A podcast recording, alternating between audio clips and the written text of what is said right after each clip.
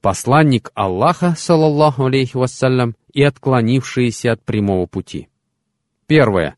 Посланник Аллаха, салаллаху алейхи вассалям, с иудеями. Изучавший жизнеописание посланника Аллаха, салаллаху алейхи вассалям, обнаруживает, что ему случалось дискутировать и с иудеями, и с христианами, и с лицемерами, и с язычниками. Абдуллах ибн Салям рассказывает, когда посланник Аллаха, салаллаху алейхи вассалям, прибыл в Медину, люди отправились встречать его, и я присоединился к ним. Они собрались на рынке, и я увидел его лицо и я понял, что это не лицо лжеца. Лицо его было подобно луне в четырнадцатую ночь месяца, то есть казалось сияющим, подобно луне в ночь полнолуния.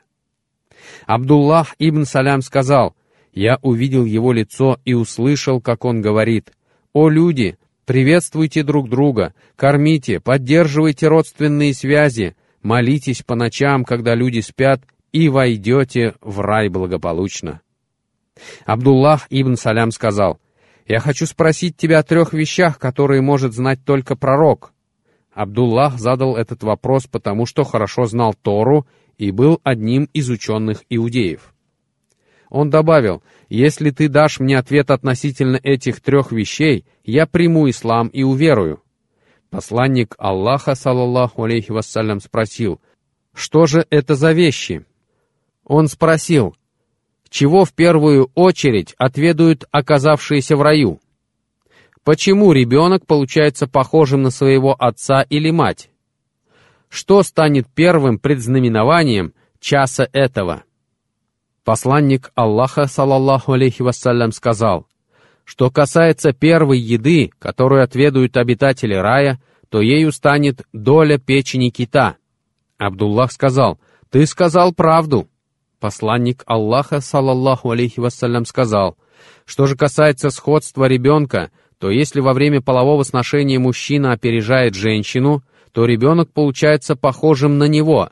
Если же она опережает его, то ребенок становится похожим на нее. Здесь имеется в виду тот, кто первым испытывает оргазм. Абдуллах сказал, «Ты сказал правду». Посланник Аллаха, салаллаху алейхи вассалям, сказал, «Что касается первого предзнаменования часа, то им станет огонь, который погонит людей к месту сбора с востока на запад». И Абдуллах воскликнул, «Ты сказал правду, свидетельствую, что ты посланник Аллаха» после чего сказал, «О посланник Аллаха, поистине иудеи лживы и нечестивы, и если они узнают о том, что я принял ислам, они станут возводить на меня ложь. Поэтому не говори им ничего об этом, позволь мне зайти в другую комнату и спроси их обо мне». Посланник Аллаха, салаллаху алейхи вассалям, закрыл за ним дверь. А потом к пророку, салаллаху алейхи вассалям, по его приглашению пришли иудеи. Посланник Аллаха, салаллаху алейхи вассалям, спросил этих иудеев, «Какое место среди вас занимает этот Абдуллах ибн Салям?» Они ответили, «Он наш господин и сын нашего господина, и он лучший из нас, и сын лучшего из нас, и он самый знающий из нас, и сын самого знающего из нас». Тогда посланник Аллаха, салаллаху алейхи вассалям, спросил, «А что бы вы сказали, если бы Абдуллах принял ислам?» Они воскликнули, «Да упасет его от этого Бог!» Тогда Абдуллах вышел к ним и сказал, «Свидетельствую, что нет божества, кроме Аллаха, и свидетельствую, что Мухаммад — посланник Аллаха». После чего они вскочили, подобрали свои одежды и стали говорить, «Он худший из нас и сын худшего из нас!» И Всевышний Аллах не спаслал ясный аят. «Скажи, как вы думаете, что будет с вами, если он не спослан от Аллаха, а вы не уверовали в него? Свидетель из числа сынов Израиля засвидетельствовал о том, что было подобно ему, и уверовал в него, а вы возгордились.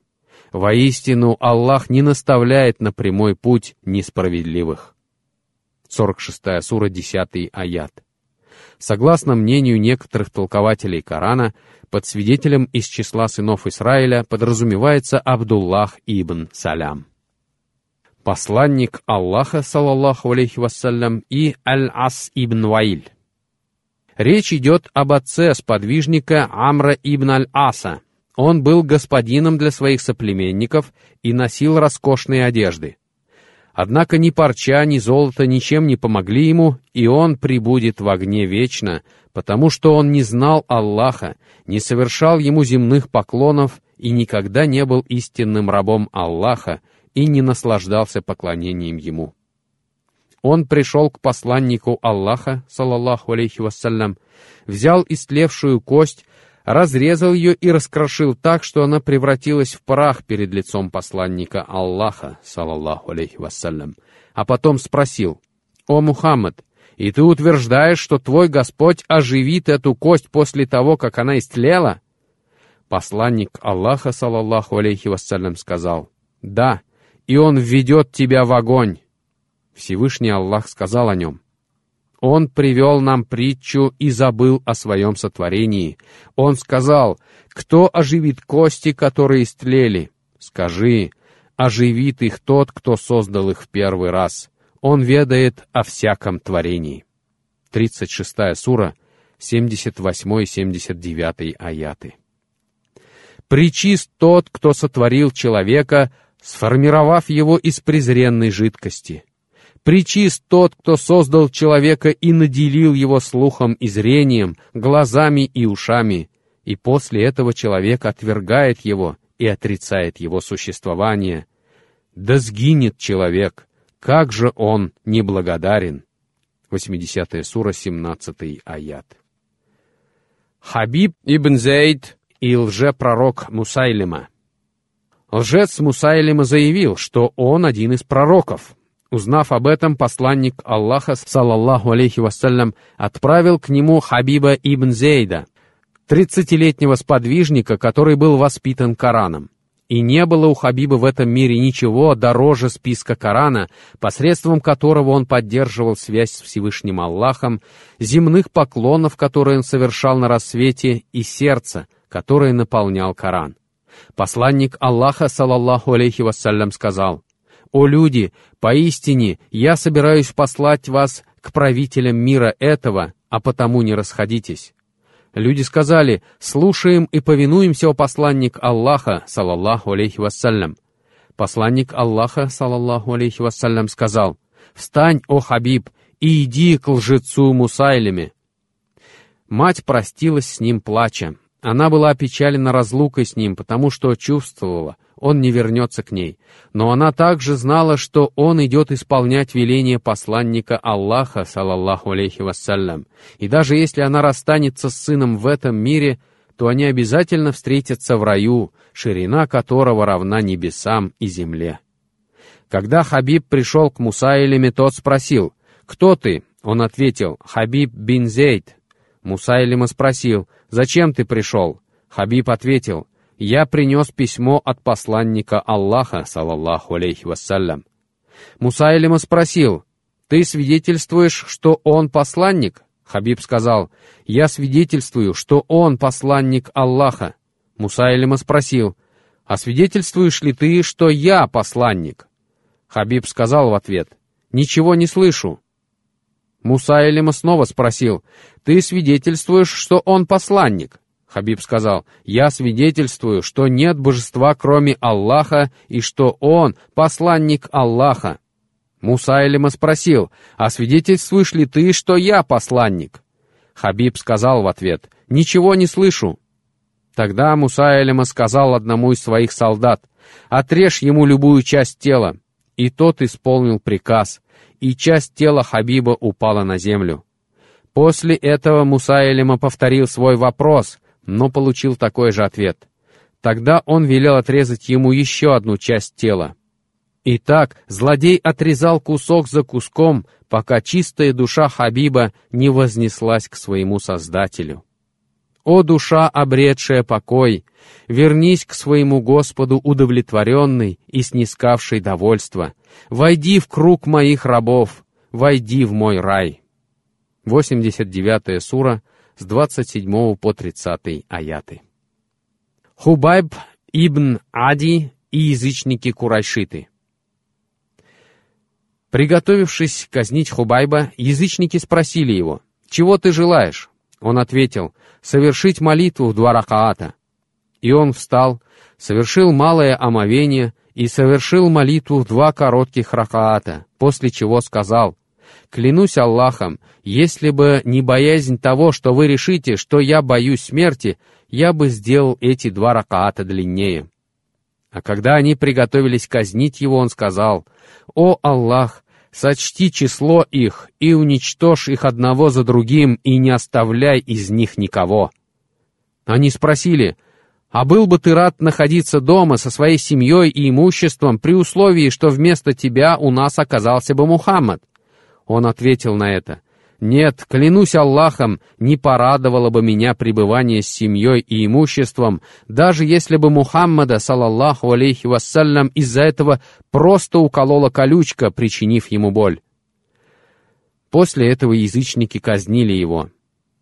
Составители жизнеописаний посланника Аллаха, салаллаху алейхи вассалям, и его сподвижников пишут, что перед смертью Хубайб говорил, «О Аллах, Сообщи твоему посланнику о том, что случилось с нами утром.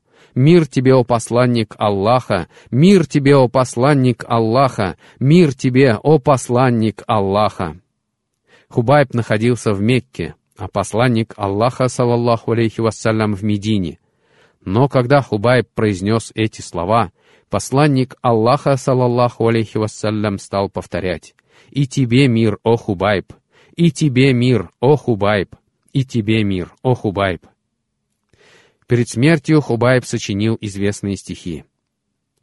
«Если я буду убит мусульманином, мне все равно, как я умру. Только бы ради Аллаха. Это ради Аллаха, и если Он пожелает, то благословит суставы растерзанных частей тела». Абу Муслим Аль-Хауляни и Аль-Асват Аль-Анси Аль-Асват Аль-Анси, йеменский лжепророк, потребовал от Абу Муслима уверовать в него и засвидетельствовать, что он посланник Аллаха. Однако Абу Муслим сказал, «Я ничего не слышу», и отказался признать его пророком. Тогда Аль-Асват велел разжечь огонь и бросить туда Абу Муслима, но Абу Муслим сказал, «Достаточно нам Аллаха, и прекрасный он покровитель» и Всевышний Аллах сделал огонь для него приятной прохладой. После этого события Умар ибн Аль-Хаттаб, ради Аллаху анху, обнял его, обрадовавшись его прибытию в Медину, и сказал, «Добро пожаловать Халилю этой общины». Это слово часто переводят как «друг», однако в действительности оно указывает не на дружбу, а на высочайшую степень духовной близости. Риб'i ибн Амир и Рустам – Рибри ибн Амир, ради Аллаху анх, принадлежал к числу наиболее известных участников сражения при Кадиссии.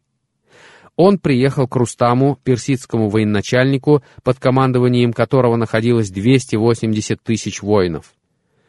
Рустам спросил его с высокомерием, присущим людям, которые кичатся своей властью, силой и влиянием. «Что привело вас сюда?» А у Римаи было перевязанное лоскутом копье, сам он был в поношенной одежде, и с ним был дряхлый косматый конь. Рибаи ответил спокойно и уверенно, «Поистине, Аллах послал нас, чтобы вывести людей из поклонения себе подобным к поклонению Господу людей, и из тесноты мира этого к простору мира вечного, из несправедливости религии к справедливости ислама». Этот ответ удивил военачальника, но дабы не показывать своего замешательства, он сказал, «Ты не покинешь мой дворец, пока не понесешь на себе мешок с землей». Рустам желал унизить его, заставив согнуться под тяжестью этого мешка. И Рибри спокойно взял мешок и, выйдя к своим товарищам, сказал, «Это радостная весть нам, Аллах обязательно предаст их землю в наши руки». После этого Сард ибн Абу Вакас действительно завоевал эти земли, вошел в тот самый дворец и разрушил оплот персидского язычества, читая аяты. «Сколько они оставили садов и источников, посевов, благородных мест и блаженства, в котором они наслаждались! Вот так мы позволили унаследовать это другому народу. Ни небо, ни земля не оплакивали их, и им не была предоставлена отсрочка. 44 сура с 25 по 29 аяты. Аль-Хаджадж и Саид ибн Джубайр. Аль-Хаджадж относился к числу мусульман, которые сошли с прямого пути и отвернулись от него. О нем известно много историй, указывающих на его непомерную гордыню и жестокость. Тавус ибн Кейсан, ученый Йемена, рассказывал, «Однажды я сидел у места стояния Ибрагима в заповедной мечети. Это было после того, как я совершил там молитву два раката. Я сидел и смотрел на людей, которые совершали обход вокруг Каабы, и вдруг услышал звон копий, мечей и другого оружия. Я обернулся и увидел Аль-Хаджаджа, ибн Юсуфа с охраной, который вошел в мечеть. Один бедуин обходил вокруг Каабы, пока Аль-Хаджадж сидел, и задел одеждой копье, которое упало на Аль-Хаджаджа. Тот схватил его и спросил бедуина, «Откуда ты?» Он ответил, «Из жителей Йемена». Аль-Хаджадж спросил, «Как мой брат?» Бедуин спросил, «А кто твой брат?» И он ответил, «Мухаммад ибн Юсуф». А брат Аль-Хаджаджа был тираном под стать ему самому, и он поручил ему править Йеменом. Бедуин ответил, «Толст и жирен». Аль-Хаджадж сказал, «Я не о здоровье его тебя спрашиваю, а о его справедливости». Бедуин сказал, «Жестокий и несправедливый притеснитель». Аль-Хаджадж сказал, «Разве ты не знаешь, что он мой брат?» Бедуин сказал в ответ, «О, Хаджадж, неужели ты думаешь, что ты для него лучший защитник, чем Аллах для меня?» То есть твой брат не сильнее и не могущественнее Аллаха, и поводов гордиться им у тебя нет. Тавус сказал, и от этих слов у меня волосы на голове зашевелились. Что же касается истории Аль-Хаджаджа и благородного мусульманского ученого Саида ибн Джубайра, то эта история длинная и полная уроков и назиданий. Аль-Хаджадж преследовал Саида восемь лет и, наконец, сумел добраться до него. Когда Саид вошел к нему, Аль-Хаджадж спросил его, «Как тебя зовут?» Разумеется, Аль-Хаджадж знал, как его зовут, но задал этот вопрос с определенной целью. Он ответил, «Саид ибн Джубайр». Аль-Хаджадж сказал, «Да нет, ты Шаки ибн Кусайр». Он намеренно исковеркал его имя, которое было благозвучным и имело хорошее значение, заменив его скверным прозвищем. Саид сказал, «Моя мать лучше знает, так как она нарекла меня этим именем». Аль-Хаджадж сказал, да будешь ты несчастен вместе со своей матерью. Клянусь Аллахом, я заменю тебе мир этот бушующим пламенем. Саид ответил, если бы я знал, что это в твоих силах, я бы избрал тебя своим богом. Аль-Хаджадж сказал, принесите мне золото и серебро. И ему принесли целые мешки золота и серебра и высыпали по велению Аль-Хаджаджа перед Саидом, дабы искусить его этим богатством. Саид сказал, «О, Хаджадж, если ты собрал все это на показ людям, ради славы и чтобы отвращать людей от пути Аллаха, то знай, что это богатство ничем не поможет тебе перед Аллахом». Тогда Аль-Хаджадж велел, «Приведите ко мне певицу». И когда ее привели, и он велел ей петь и играть на музыкальных инструментах, тогда Саид заплакал. Аль-Хаджадж спросил, «Ты плачешь от музыки и пения?» Саид ответил, «Клянусь Аллахом, не эта музыка заставляет меня плакать. Я плачу о бедной девушке, которую заставляют делать не то, ради чего она была создана, потому что она была создана не для того, чтобы это петь». Аль-Хаджадж сказал, «Возьмите его и поверните не в сторону Киблы. Клянусь Аллахом, Саид, я казню тебя так, как не казнили до тебя никого из людей». Саид ответил, «О, Хаджадж, выбери для себя любую смерть, ибо клянусь Аллахом, каким бы способом ты ни убил меня, Аллах непременно погубит тебя тем же способом. Выбирай же для себя смерть, которую ты желаешь». Аль-Хаджадж сказал, «Поверните его не в сторону Кайблы». Саид сказал, «Куда бы вы ни повернулись, там будет лик Аллаха». Вторая сура, 115 аят. Аль-Хаджадж сказал, «На землю его!» Саид сказал, Мы сотворили вас из земли, в нее мы вас вернем, из нее выведем еще раз. 20 сура, 55 аят. Аль-Хаджадж сказал, «Убейте его!» Аль-Хаджадж сказал о себе, «С тех пор каждую ночь мне снится, что я плаваю в крови, и каждую ночь мне снится, что наступил судный день, и что Аллах подвергает меня расчету и убивает меня за каждого убитого мною один раз, и только за Саида он убивает меня семьдесят раз». И месяц спустя Аллах погубил его. Заключение. Борьба между счастливыми и несчастными продолжается и по сей день. Дискуссия между ними все еще ведется, и спор их по-прежнему горяч. О, брат-мусульманин, на чьей стороне мы с тобой? Прошу Всевышнего Аллаха, возвышенного и великого, включить нас в число богобоязненных, и прошу нашего Господа отдалить нас от лишившихся счастья по причине нечестия или неверия и даровать нам руководство, богобоязненность, целомудрие и достаток и собрать нас в судный день вместе с Нухом, Ибрагимом, Мусой, Исой и Мухаммадом, мир им всем, ибо прекрасные это спутники. И последние слова наши — хвала Аллаху, Господу миров и мир, и благословение благороднейшему из посланников, нашему пророку Мухаммаду, его семье и всем его сподвижникам.